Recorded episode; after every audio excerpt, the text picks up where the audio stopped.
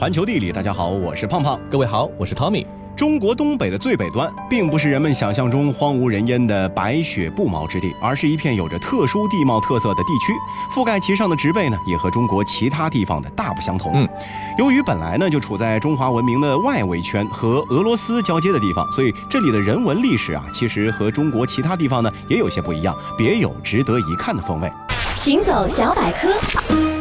中国的最北端漠河在北纬五十度左右，纬度和伦敦接近，但气候和景色更接近西伯利亚，都是森林、湿地、大江大河，冬季更有大面积的冻土，又都在夏季的短时间内长满一年生的植被，迎来大量候鸟。以漠河为最北，中国极北地区的范围大致在黑龙江的北端，北纬四十八度到北纬五十三度之间。在这个范围内，夏天都呈现出大致相近的景色。再往南是以齐齐哈尔、大庆、哈尔滨、牡丹江为重心的黑龙江南部城市带，再向东则是小兴安岭和三江平原，风景就比较秀气了，感觉又有点不太像北方了。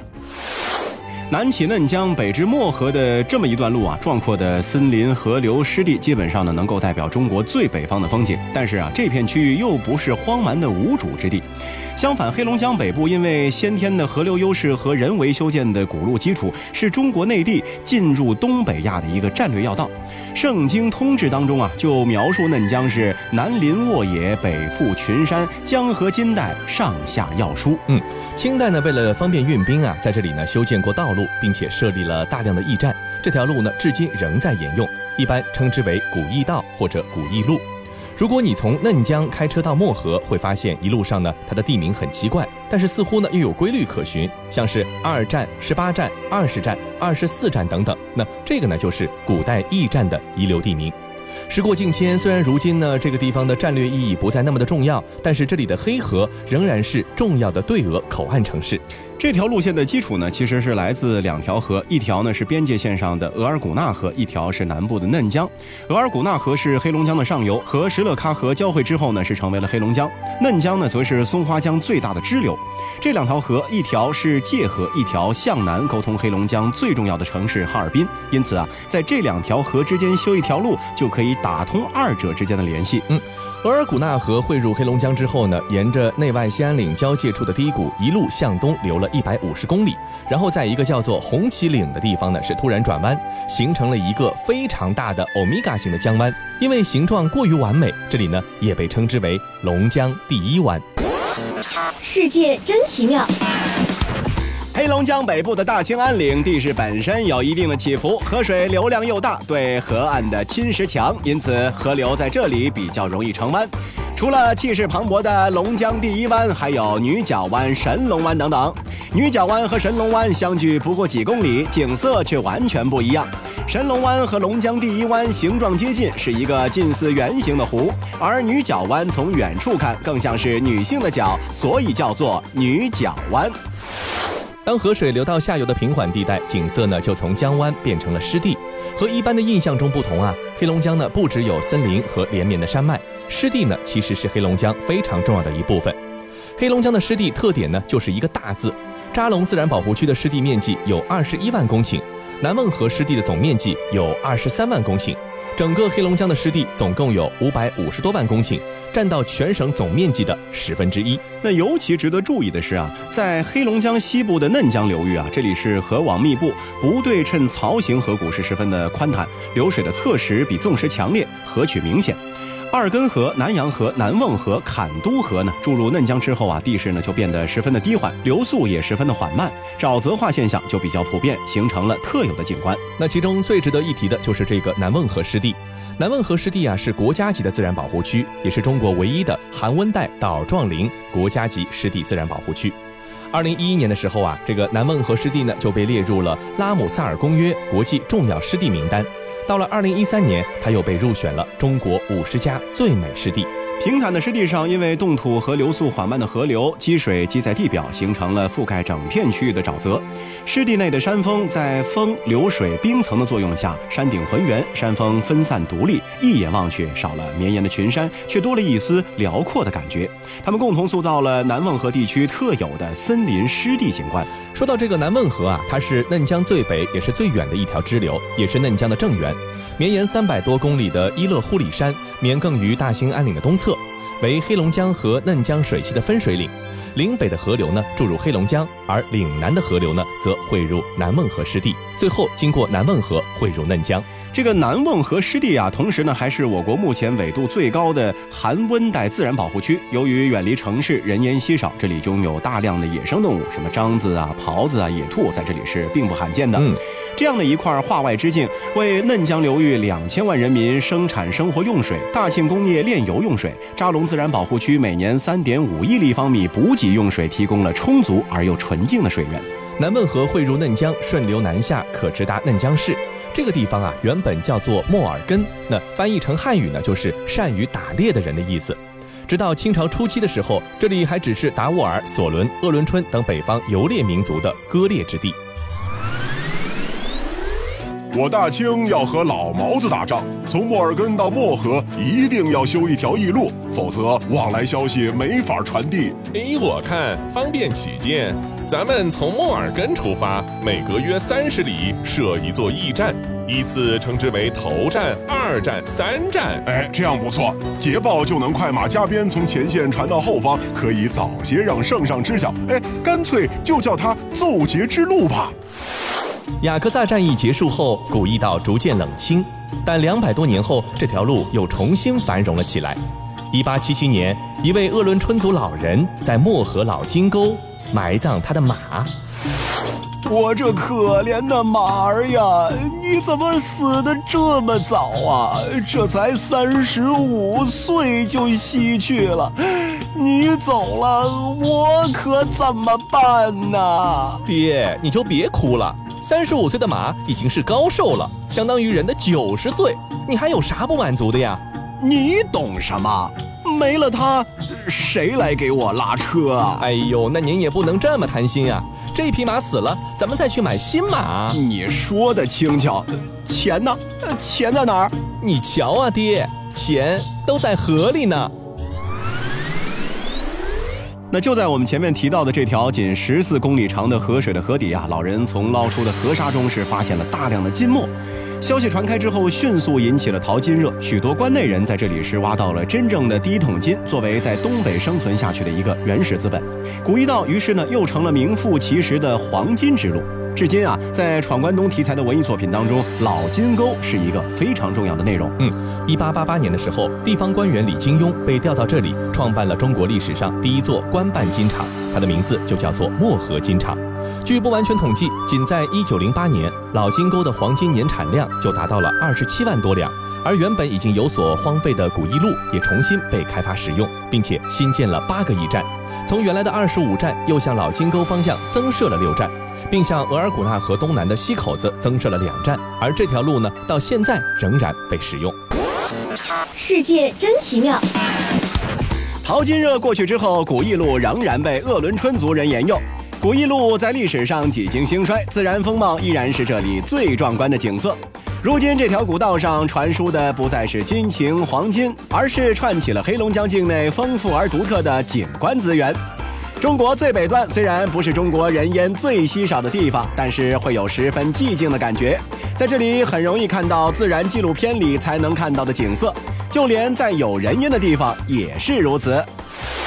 比方说啊，这个北红村啊，它就是中国最北的自然村落，地处中俄交界处，四周呢都是没有被开发过的原始森林，林木茂密，野果遍地，地处大兴安岭最北部的群山之中。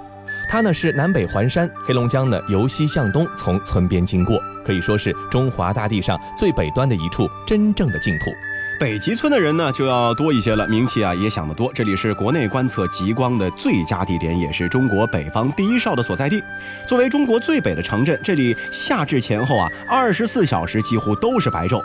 夏季白天的时长呢，通常是达到了十七小时以上。在这里，夏季午夜向北眺望，天空泛白，既像是傍晚，也像是黎明；而冬季呢，恰恰刚好相反，宛如童话小镇一般。童话也好，传说也罢，它们大多数呢都是非真实的，但又往往异常的美好，总是承载着人们的美好愿望和长久的期待。传说中啊，有一艘诺亚方舟，那么它最终呢停靠在了一个美丽的国度，当地人亲切、谦逊又随和，就算是语言不通，你也可以迅速和他们成为朋友。塞凡湖的绚烂，塔杰夫修道院的惊人，都会让你无比难忘。没错，传说中诺亚方舟停靠的地方，就是今天的亚美尼亚外高加索地区的一座巨大宝藏。行走小百科，亚美尼亚是一个内陆国家，主要信仰基督新教，但它周围有不少信仰伊斯兰教的国家，而且和邻国之间的国界一直存在争议，因此在许多年里，亚美尼亚就成为了高加索地区动荡不安的火药库。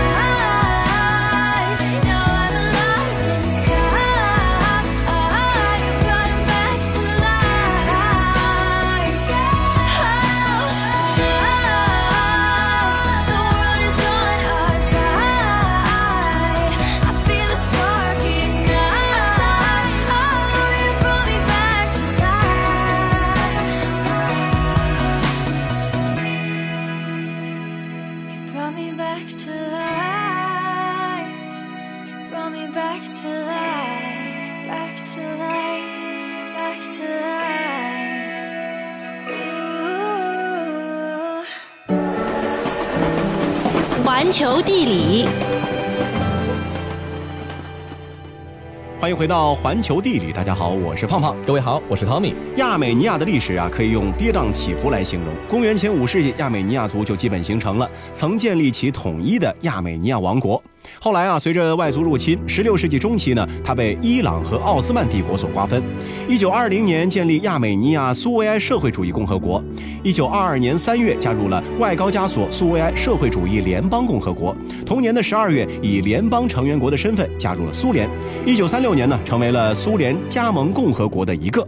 一九九零年八月二十三号改国名为亚美尼亚共和国。一九九一年九月二十一号全民公投宣布独立。不过啊，在经历了这么多的动荡之后，今天的亚美尼亚呢，却是显示出了历史上少有的平静安宁。在首都埃里温，人们呢可以走进热闹的咖啡馆和丰富多彩的博物馆，尽情感受生机勃勃的文化生活。埃里温呢，无疑是亚美尼亚的文化、经济和政治中心，但有时呢，又像一个永远在放假的城市。整个夏天里呢，埃里温人都在主街道上休闲闲逛，身穿高级时装，开着好车，偶尔走进一间咖啡馆，一边喝着一两杯，一边聊聊天。那么在亚美尼亚拥有很多的古老的教堂，还有修道院，它们呢都已经存续了数千年，是世界的宝贵财富。这些建筑整体的布局和设计啊，几乎是一模一样的，形如阿勒山的圆锥形屋顶是随处可见。虽然说你很快就会感觉审美疲劳，但是走近观察就会发现，每个修道院都有独一无二的特点和个性的设计。坐落在沃罗坦峡谷边缘的山顶上，被列为世界文化遗产的塔杰夫修道院就是如此的令人惊叹。亚美尼亚呢也有着丰富的自然景观。那看完修道院呢，你就可以去迪丽然放松几天，享受美丽的山景，体验小路徒步的乐趣，亦或是游览历史悠久的小镇。这个地方呢被称为亚美尼亚的瑞士。尽管这么说呢，可能有点言过其实，但是高山上的迪丽然就是全国最宜人的地区之一。这里呢，也曾经是电影摄影师、作曲家、艺术家和作家享受宁静、寻找灵感的地方。如今呢，则是一个旅游中心，有许多精致的民宿和一个恢复了生机的历史街区。在亚美尼亚的基督徒心中啊，埃奇米阿金的地位啊是无比重要。从公元一八零年到公元三四零年，这里是亚美尼亚的首都。那个时候啊，亚美尼亚人是第一次接受了基督教的洗礼。今天，在神圣的埃奇米亚金，人们仿佛可以回到过去。启蒙者圣格列高利在这里看到一束光洒向大地，并在此修建了亚美尼亚的第一座教堂。哈格帕特修道院和萨纳辛修道院呢，则是位于陡峭的迪贝德峡谷之中。这道峡谷中呢，浓缩的历史和文化比这个国家的任何地方都要多。几乎每个迪贝德河畔的村庄里呢，都有一座教堂、一座礼拜堂、一座古老的堡垒和一些散落在附近的十字架石。被列为世界遗产的哈格帕特修道院和萨纳辛修道院，理所当然的也吸引着很多的游客。那在夏天气温飙升的时候啊，在清澈的塞凡湖畔休闲放松，会令人感到神清气爽，犹如是巨大蓝色眼睛的塞凡湖，高出海平面一千九百米，长八十公里，最宽处呢是三十公里。湖水的色彩和色调随着天气和神秘的自身因素而变化，从耀眼的蔚蓝到深蓝，其间的深浅浓淡变化无穷。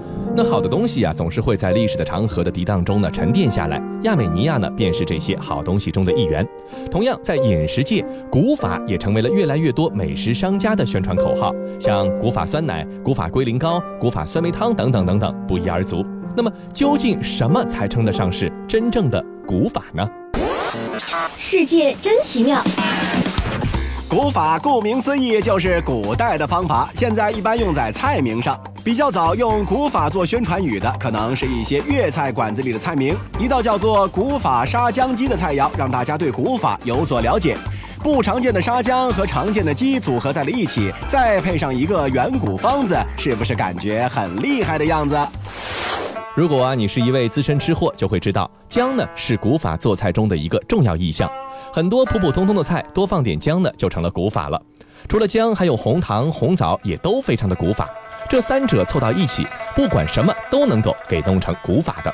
白切鸡加上沙姜就是古法的沙姜鸡，汤圆加上红糖就是古法的红糖汤圆，蒸茄子加上红枣一起蒸就是古法蒸茄子，而吐司加上生姜和红糖就是古法吐司。呵，那诸如此类可以随意发挥。当然啊，真正的古法烧菜肯定不是这样的。那么，一顿正宗的古法菜究竟应该是什么样的呢？首先啊，得喝点啥啊？既然是古法嘛，就得弄点古到没见过的。嗯花椒酒就是一个不错的选择。花椒酒顾名思义就是花椒泡的酒，在古代正式的名称呢叫做茭白酒，人们喜欢在逢年过节的时候喝。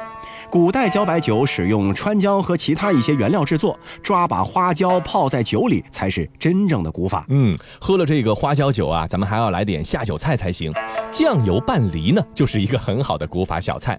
那现在有一些南方人随随便便吃一个荔枝蘸酱油，北方人呢就吓到不行了。而在真正的古法面前，这水果蘸点酱油绝对是很小清新的了。不过啊，这个酱油拌梨不仅仅是想象中拌酱油那么简单。根据清朝的饮食书籍《调鼎记》的记载啊，雪梨大者碎节，捣成，醋入少盐，酱半工，可佐酒性。那么什么意思呢？就是说啊，挑一个大一点的梨，也不知道为什么一定要大一点的，然后啊捣碎，加点碎橙子，再加点盐、酱油、醋，就可以当下酒菜了。感觉这味道还行啊。是啊，不过呢，清朝呢距今不远，已经不是那么的古了。在这个时候啊，煎炒烹炸等烹饪手段都已经十分完善。那现代常见的一些菜呢，在那个时候也已经有所出现了。在《调鼎记》中也记载了很多小炒家常菜，放到现在看来呢，也并不是完全的古色古香，那最多有些土气。想要古味儿到别出心裁，这时间呢还得往前提。时间啊，提到什么时候呢？就要提到宋朝了。按照一般的印象，宋朝呢是一个发明了东坡肉的伟大朝代。嗯但当时的东坡肉和现在的东坡肉啊，其实是不太一样的。现代东坡肉使用酱油和冰糖调味，但是在宋朝并没有这样的这种经典做法记载。一种观点认为啊，尚未被称为东坡肉的苏轼煮的猪肉呢，很可能是白水煮的。他自己呢，也确实只讲了加水慢炖，调料是一概未提。形状呢，也不是现在的方形，而是长条形的，更像是现在流行在山东的这个把子肉。嗯宋朝的饮食制作方法呢，虽然说和现在不太一样，但是呢还算正常，甚至呢可以说是挺丰富的。那时间再往前推啊，推到南北朝的时期，我们又可以发现一些奇葩的吃法，比方说这个糖泡鱼片。糖泡鱼片的正式名称啊叫做蜜渍竹荸，竹荸呢就是河豚，蜜渍竹荸呢就是蜜腌的鱼肉。根据《南齐书》的记载，地素能食，油耗竹荸，以银波成蜜自之，一食数波。那听起来比较腻，但是人家一次就能够吃上好几波，可以说是爱的深沉啊。估计是在当甜点吃啊。是啊，在对鱼的处理上呢，古法和现代方法其实有着非常大的分歧的。现代一般呢就是蒸鱼、烤鱼、水煮鱼，偶尔呢还会生吃一个三文鱼之类的，都还要担心啊是不是有寄生虫。嗯但是真正的古法就是要吃生鱼片，生鲜生鲜嘛，生吃才鲜。汉字当中有一个字叫做“快”，就是鱼字边旁一个会意的“会”，嗯专门呢就是用来指生鱼片。行走小百科，和现在的那些看起来清新可爱的三文鱼、金枪鱼生鱼片不同，我们的老祖宗喜欢吃鲤鱼生鱼片什么的，要么就是鲈鱼生鱼片，鲫鱼也能拿来做生鱼片。那切的时候要注意切薄一点，就是正宗的古法吃鱼了。后来吃生鱼片的习惯从唐朝传入日本，至今仍然保留。另外啊，在肉类的处理上呢，古代和现代倒是差不多的丰富多彩。从汉朝起呢，人们就开始撸串了，蒸、煮、烤，大家都很喜欢。所以要做古法烧肉的话呢，不必特意的用泥把肘子或者鸡给包起来烘，那是农家乐的做法、嗯啊。清水小火煮肉，捞起来蘸酱油吃，这个呢就比较古风了。是啊，不过这个古法饮食的精髓呢，其实不在于做菜的方法，而在于进食的方式。直到明朝，中国人进食呢，仍然是以分餐制为主的，大家各吃各的，甚至在一些比较隆重的场合呢，不但要分餐，还要分桌，而不是像现在人一样围在饭桌前热热闹闹的，大家都在一个碗里夹菜。呃，玩古风啊，当然是越古越有味道。服饰古风呢，一般都要古到明以前。不过穿着古人的服饰，大多啊是图个好奇，甚至啊有一些哗众取宠。而饮食类古风可就不一样了。从卫生的角度来说啊，如果说我们都能够实行分餐制，大家彼此保持卫生的距离，其实没什么不好的。那如果想要古的彻底一点，就一同欣赏歌舞，喝一口花椒酒，品一口酱油拌梨，上两盘刺身，一盘鲤鱼的，一盘鲫鱼的，再撸几十串羊肉串，才算是真正做到了古法饮食，实现了一把梦回唐宋。好了，以上就是这期节目的全部内容，非常感谢您的收听。如果您喜欢我们的节目，也欢迎您订阅我们的专辑。这期节目就是这些，我们下期再见。你陪我步入蝉夏，越过城市喧嚣，歌声还在游走，榴花般的双眸，不见你的温柔，有时花间欢笑，岁月无法停留，流云的等候。我真的好想你，在每一个雨季，你选择遗忘的是我最不舍的。纸短情长啊事都是关于你啊，怎么会爱上了他，